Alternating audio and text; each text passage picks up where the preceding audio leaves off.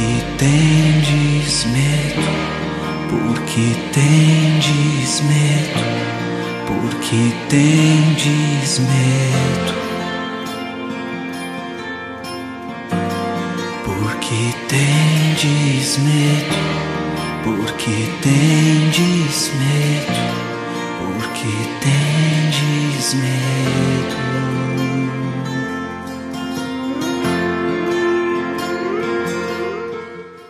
Em nome do Pai, do Filho e do Espírito Santo. Amém. Muito bom dia.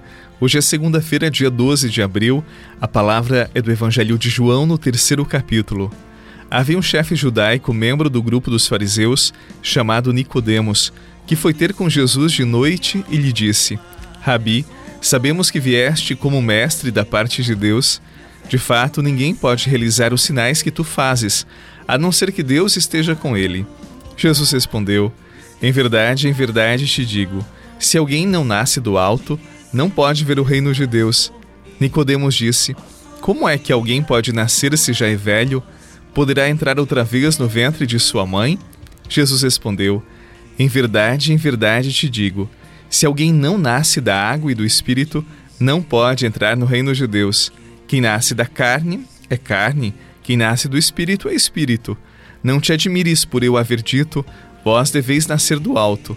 O vento sopra onde quer, e tu podes ouvir o seu ruído, mas não sabes de onde vem nem para onde vai. Assim acontece a todo aquele que nasceu do Espírito. Palavra da salvação. Glória a vós, Senhor.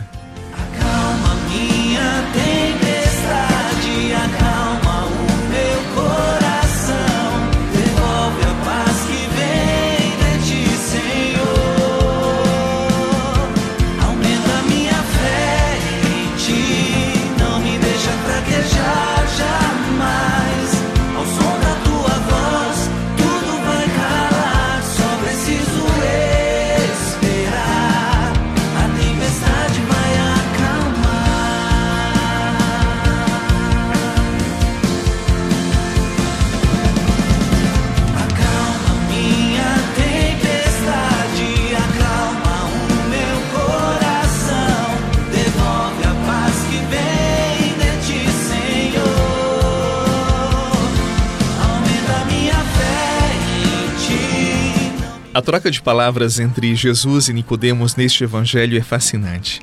Nicodemos era um chefe religioso conhecido, respeitado na sua época, e ele foi até Jesus, louvando os seus ensinamentos, seus milagres.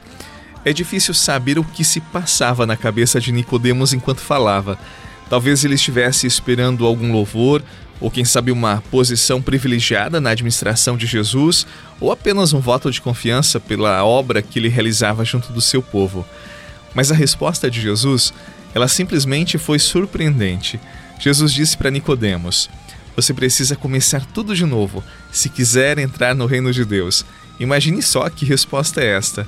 Seja o que for que Nicodemos estivesse esperando, seguramente não era esta a resposta. A resposta de Jesus significava que toda a religião de Nicodemos, toda a sua atividade no ensino, toda a sua posição no judaísmo eram sem valor se ele não nascesse do alto. Mas afinal, o que significa nascer do alto? Nascer do alto é olhar o mundo e a própria vida a partir do ser de Deus. É compreender a existência humana a partir do amor do Criador. Ah, padre, eu não entendi direito. Vamos lá então. Há muitos que olham para si, para a sua história, para as suas relações apenas com os olhos humanos e às vezes olham até para os seus sonhos, para o seu caminho e desprezam o olhar de Deus a partir da ótica do alto.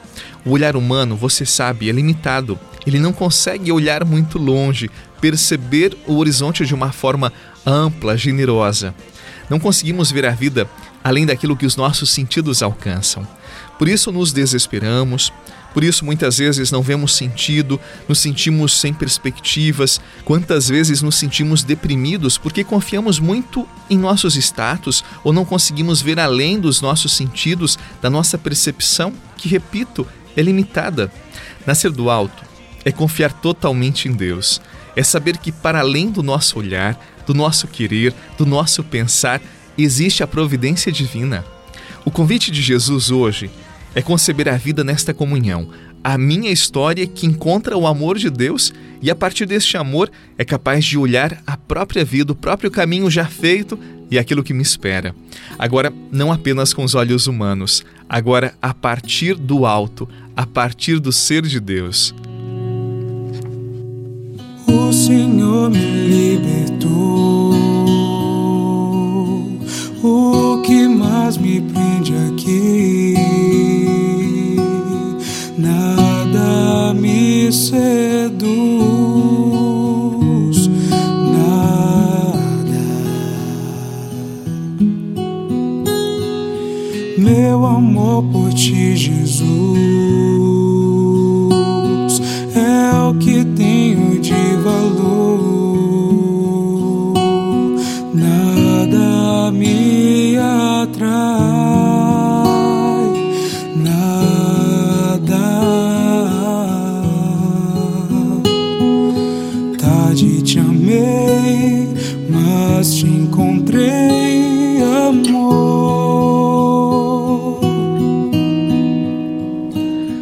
Muitas pessoas tentam ser convertidas e converter outras, mas sem arrependimento.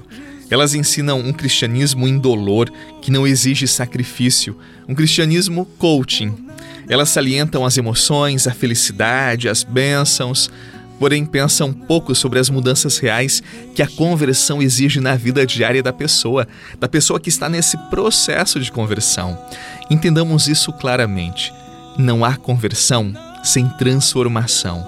Aquele que creu e que foi batizado, aquele que até mesmo foi aceito numa igreja e participa fielmente das atividades, mas que não se arrependeu, não será salvo. O arrependimento é um compromisso sério, determinado para mudar a própria vida. O arrependimento, sim, o arrependimento dos nossos pecados, do nosso olhar tacanho, miserável, nos coloca diante de Deus. E daí nós experimentamos esta força que também nos vem do alto. Que o Senhor Jesus abençoe a sua segunda-feira, a sua semana, que dê a você discernimento diante das suas escolhas. Eu asseguro para você as minhas orações. Em nome do Pai, do Filho e do Espírito Santo. Amém. Um abraço, um excelente dia, uma boa jornada e até amanhã. Não quero as honras, nem quero